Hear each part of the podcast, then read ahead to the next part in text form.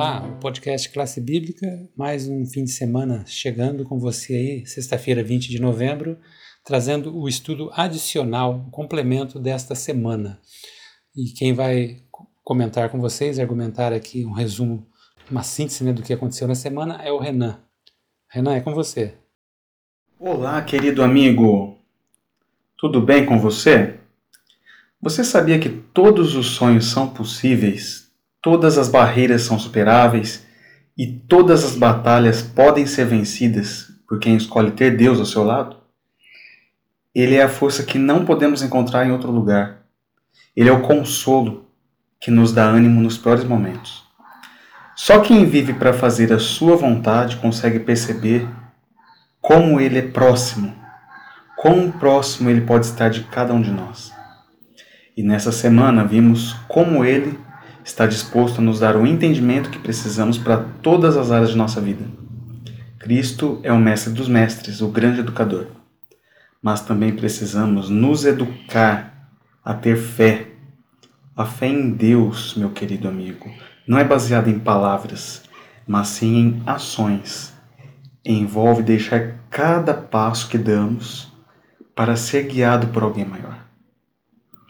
É confiar de coração que o Criador sabe o que é melhor para nós. E isso está inserido no contexto da educação e do que estudamos essa semana.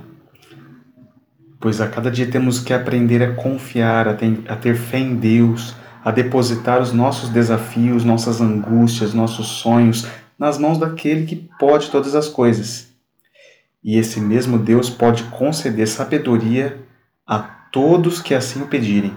Foi por isso que Tiago declarou na sua carta, no capítulo 1, verso 5: Se algum de vocês tem falta de sabedoria, peça a Deus, que a todos dá livremente, de boa vontade, e lhe será concedida.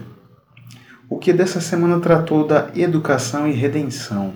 E agora eu convido você a fazermos um apanhado do nosso estudo adicional. Vamos juntos? O texto nos diz que a grande comissão do Evangelho desencadeou um movimento religioso extraordinário. Alguns apóstolos ou missionários, eles foram por todo o mundo e reuniram estudantes, os transformaram em discípulos, os chamaram a crer em Jesus, os batizaram e passaram a ensinar-lhes todas as coisas que Jesus lhes havia ordenado. Podemos imaginar cristãos convertidos de todo o mundo, representando diferentes culturas e falando idiomas diferentes, saindo das águas do batismo para entrar em uma escola e começar a sua educação. Isso não é surpreendente, pois ele ainda, eles ainda tinham muito a aprender. Os cristãos estão sempre aprendendo não apenas por curiosidade intelectual e desejo de dominar o conhecimento, mas pela consciência de que a vida e a fé permeiam todo o cotidiano Há muito que aprender. Por isso, as cartas do Novo Testamento contêm tanto a proclamação acerca de Jesus, quanto a educação em tudo que os cristãos devem aprender. Um bom exemplo de proclamação é visto em 1 Coríntios 2,2, enquanto a educação começa em 1 Coríntios 4 e continua de maneira intermitente no restante da carta. Convido então você a ler esses textos na sua Bíblia.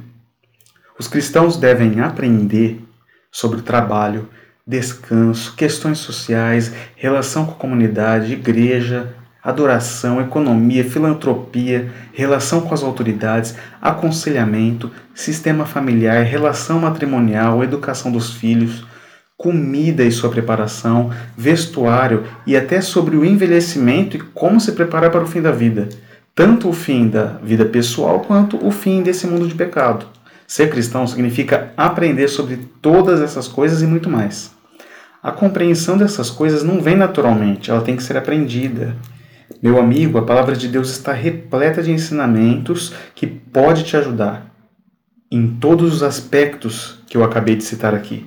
Se você tem dificuldade com algum deles, o que você acha de pegar a sua Bíblia e dar uma analisada para ver o que Deus tem a falar para você?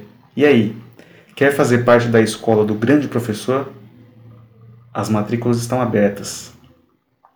E a Bíblia está ali, preparada para te dar a resposta. Um abraço e ótima sexta-feira para você.